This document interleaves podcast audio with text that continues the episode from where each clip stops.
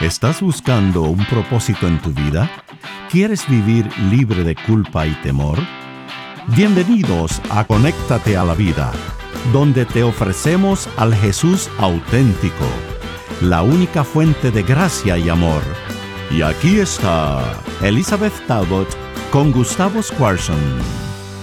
Hola, bienvenidos a un nuevo programa de Elegidos, eh, gente común, personas normales como usted y como yo, que fueron elegidos por el Señor para confiar en Él y tener un propósito increíble. Mi nombre es Gustavo Squarson. Y yo soy Elizabeth Talbot. Y vamos a hablar de algo que a veces se complica, ¿no? Porque los matrimonios, eso de los casamientos y el matricidio.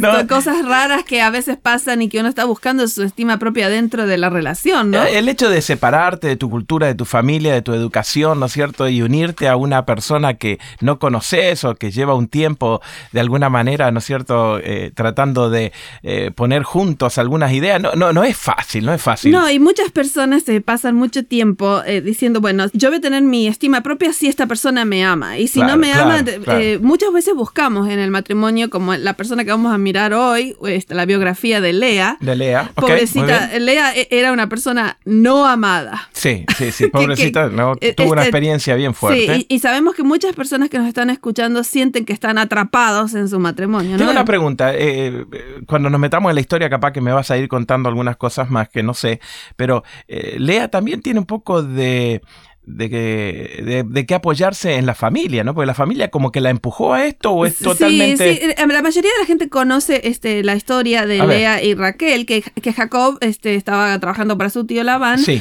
y este, Siete le, años, ¿no? Sí, y le gustaba a Lea, ¿no? y eh, digo Raquel. y entonces por siete años trabajó para que le den Raquel. Y la noche del casamiento, este, el tío lo, engañó. a, veces me cuesta. Claro, yo sé que en aquellos lugares se tapan la cara y todo, pero, pero, hasta el otro día darte cuenta. Sí, bueno, sí, sí debe haber estado. Imagínate, toda la noche la llamó Raquel, Raquel, Raquel, y no era Raquel. Uh, y entonces, la, ah, y entonces la mañana eh, mira, le ve la cara y era Lea, que había sido la hermana mayor. Y entonces fue corriendo y le golpeó la puerta al tío imagínate la desesperación. Y el, tío le dice que era una costumbre. que era una costumbre que no podía ser que la menor se case antes que la mayor. Y, Por eso, entonces la pregunta, ¿vos, eh, ¿tiene responsabilidad? Porque algunos matrimonios terminan en ciertas dificultades porque te empujan. Por ejemplo, cuando nosotros éramos jovencitos, ¿no? en la época, Hace de, los, muchos años. En la época de los dinosaurios.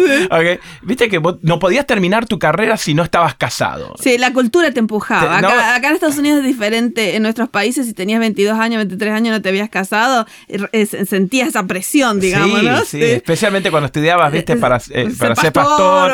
Vos tenías que salir ya con la familia media perfecta y por ahí metía la pata, ¿no es cierto? Te equivocabas en el hecho de decir, no, pará, pará, tengo que enganchar a algo urgente. alguien, lo que fuese. En realidad, este, en el caso de Jacob, él no tuvo nada que ver con lo que le pasó y sin embargo, él aceptó a esta esposa, pero pidió la que él quería y terminó con dos esposas. Este, eh, eh, Jacob le, le dio la segunda esposa esa misma semana, pero le pidió que trabaje siete años más. Mm. así que tampoco terminó con el plan perfecto de Dios, porque terminó con dos esposas. Después terminó con cuatro esposas eh, a medida que pasa la historia. O sea que Dios muchas veces, este, uno dice, bueno, el plan perfecto.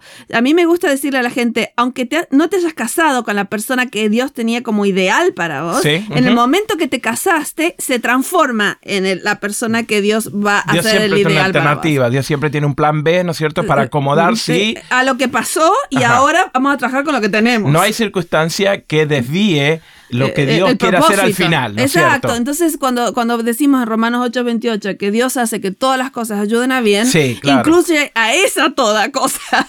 Inclusive cuando no salió lo que pensábamos perfecto, Dios dice, bueno, ahora trabajemos con lo que tenemos adelante. Y... Capaz que el plan de Dios es plan de punto A a punto B, pero cuando eh, cometemos un error, damos unas medias vueltas alrededor, pero llegamos al punto B. Yo siempre digo el GPS de Dios, este, el, que hace que diga recalculando, recalculando y que me lleve a donde yo él quería que yo vaya. Ah, y, en, la Biblia y en la vida hay muchísimas, muchísimas historias de y toda la Biblia es, es cuando es recalculando. Eh, eh, es, el desvío grandísimo de la nación de Israel que se fue para otro lado y Dios eventualmente mostró su plan de redención. O sea que si estás escuchando no te preocupes donde estás, Dios tiene un plan mm. confiable que te va a llevar al punto que él quiere. En el momento que tú le digas yo quiero hacer tu voluntad, él dice recalculando, recalculando y te lleva.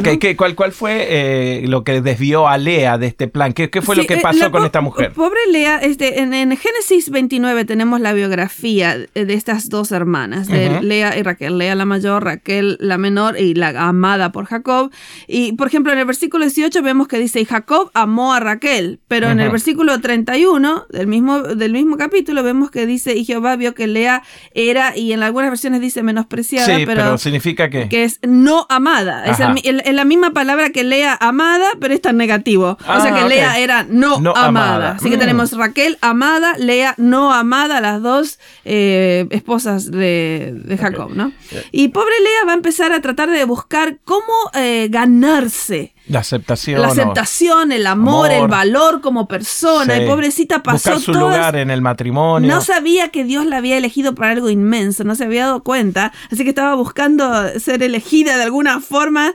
Importantísimo eso, porque nosotros cometemos errores cuando no entendemos el plan que Dios tiene, que al final. Sí, que vamos a ver algo inmenso que, Dios ya la había elegido de, antemano, pero ella no sabía. Así que empezó a tener hijos, Lea. Eh, Raquel era estéril no podía tener hijos. Entonces Lea empezó y dijo, bueno, yo voy a tener un montón de hijos, así a ver si mi esposo me ama. Me ama, claro, claro. Y, tener hijos en aquella época era, una cosa muy grande, ¿no? Entonces, versículo 32 empieza el primer hijo. Estamos en Génesis 29, 32. Y concebió Lea y dio a luz hijos y llamó su nombre Rubén, porque dijo, ha mirado Jehová mi aflicción ahora y por tanto me amará mi, marido. Fíjate, Rubén quiere decir vean un hijo, ved un hijo. Entonces ella dice, vean un hijo, ahora me va a amar mi marido. Claro, y, la otra no tiene, yo sí tengo. Yo sí tengo y, entonces vamos a decir que este es el momento en el que ella pone sus alcances, las cosas que puede llegar a ser como eh, la forma de ganarse este, el, amor, el, y, volver a tener autoestima, Exacto, los logros, que hoy en día se utiliza, mucho, ¿no? Nos escondemos detrás de títulos o de... Exacto, y entonces ella empieza a tener hijos y todos los llama de esa manera. Después los llama al segundo Simeón, que quiere decir que el que oyó, Jehová oyó mi aflicción, que soy no amada. Así que así iba llamando hijo tras hijo. Y fíjate el tercero que eh, me mata, el versículo 34 me, me da un... Y concebió otra vez y dio algún hijo y dijo, ahora esta vez se unirá mi marido conmigo, porque le he dado a luz tres hijos, por tanto llamó su nombre Leví. Leví, que quiere decir unido. Así que eh, eh, ahora se va a unir por fin mi esposo a mí. Mm. Pobrecita, ¿viste? Oh, alcance tras alcance tras alcance. ¿A mí cuántos hijos puedo tener hasta que me ame mi marido? En el cuarto, eh, que se llama Judá, dice, en este ya voy a alabar a Jehová simplemente. me, gusta. El, en Judá, que es muy importante porque vamos a ver más tarde, este, en ese dice, en este no voy a tratar de nada. En este voy a alabar a Jehová y le puso el nombre Judá, que quiere decir alabar. Mm, Entonces, eh, lo que pasa cuando nosotros tratamos de agarrar nuestra estima de nuestros alcances, va a venir alguien que alcance más o ah, que sea más alto y, de repente se me va el estilo eh, otra vez. y las comparaciones siempre causan amargura. Siempre, siempre. siempre. no puedo estar viviendo a la expectativa de los demás. Claro, entonces viene en el capítulo 30 Raquel y tiene una idea este, y dice, tengo una sierva que se llama Vila Así que se, voy a darle mi sierva a Jacob y, bueno, voy a tener hijos a través de mi sierva. Y, pobre Jacob en, este, en esta historia, todo dice, ok. Lo que, lo que le dicen, dice, ok. Pobre, ve, ve que, si el, hombre era obediente. sí, ok. Entonces dice, dice ella, versículo 3 del capítulo 30. Y ella le dijo, he aquí mi sierva Vila llégate a ella y dará a luz sobre mis rodillas para que yo también pueda tener hijos de ella. Y entonces le dio Vila, Jacob dijo, ok, y Jacob se llegó a ella, fue su esposa y concibió Vila y ahora Lea dice, pero no, para un cachito, yo que tenía mis alcances, ahora qué voy a hacer. Okay, o sea, todos los trofeos que tenía sobre la vidriera se le vinieron se le abajo. Entonces, eh, Silpa tuvo una idea. Versículo 9. Versículo 9 dice, viendo pues Lea que había dejado de dar a luz, tomó a Silpa su sierva, así que entramos en una competencia de siervas, y la dio a Jacob por mujer, y Silpa sierva le dio... Y empezó a darle hijos. Entonces ahora terminó con cuatro esposas, Jacob, Porque se casaba, dice que las hacía su esposa. y ah, entonces Silpa ahora es su sierva y empieza a tener hijos para Lea. Entonces ahora empieza a darle otro nombre este, a sus hijos Lea, a través de los de la sierva que estaba teniendo. Ahora vamos a entrar en la etapa en la que ella dice, bueno, yo no soy feliz, pero por lo, por lo menos la gente va a creer que soy feliz. Yo le llamo a esta la etapa de los aplausos o de la aclamación. Estamos haciendo todo con A para que se acuerden. Primero era la, parte de alcances, ahora de aplausos. Le llamó eh, le dijo Dios, eh, Dios, Lea dijo, vino la aventura, versículo 11, le llamó su nombre Gad, van a creer que soy afortunada. Fíjate cómo dice el, el, otro, versículo 13. Eh, luego Silpa, la sierva, le dio a luz otro hijo a Jacob Ajá. y le dijo a Lea, para dicha mía, porque las mujeres me dirán dichosa y yo... Y llamó su nombre Aser. Aser. Así que ahora las mujeres me van a llamar dichosa, me van a llamar a feliz. O sea que no lo- soy feliz, pero por lo menos me van a creer que soy feliz. Bueno, pe- pero, pero es la historia de muchos, de, Sí, sí, de sí, nosotros los seres humanos, que. ¿viste? ¿cómo estás? Bien, pero me estoy muriendo, ¿viste? con una pero sonrisa. no te voy a decir nada. No, no, no. Estamos todos peleando en camino a la iglesia, pero vamos a llegar todos como que somos la familia perfecta, cosa que la Exacto. gente aplaude y diga, wow, el pastor tiene la familia perfecta. O ¿no? al trabajo y Sí. siempre esa sonrisa de plástico para Sí. que la gente no se meta. Porque ser vulnerable en estos casos es, sí, es complicado. difícil, duele, duele. Bueno, ella después va a una tercera etapa. Resulta que un día viene Rubén, eh, que ya es grande ahora, con unas eh, florcitas que se llaman mandrágoras de- del campo y se la da a Lea a su madre. Lo que la mayoría de la gente no sabe que mandrágoras eran unas flores que se creían no solo afrodisíacos, Oh, sino que se creía que si comías este, la raíz de, de esta esta, flor? de esta flor podías este, llegar a estar embarazada. Oh. Te ayudaba. Entonces Raquel ve las mandrágoras y se vuelve loca porque Raquel todavía no ha tenido hijos de ella. Claro, claro. A través de la sierva. Y fíjate lo que. Pero por más, por más que ella había tenido con la sierva, estaba loca sí, por tener. de sí y misma, entonces sí. este, le dice, dame la mandrágora de tu hijo, le dice Raquel a, a- a este, a Lea. Lea. Y ella le respondió versículo 15. Ah, muy, muy astuta. La, Sí, y sí. ella respondió. Es poco que hayas tomado mi marido, sino que también ahora te quieras llevar la mandrágora de mi hijo. Y Raquel le dijo, te hago un plan. Dormirá contigo esta noche por las mandrágoras de tu hijo. Así que te doy a Jacob y vos me das la Y mandrágora. pobre Jacob que dijo, ok. Ok, dijo, dijo Jacob, dijo.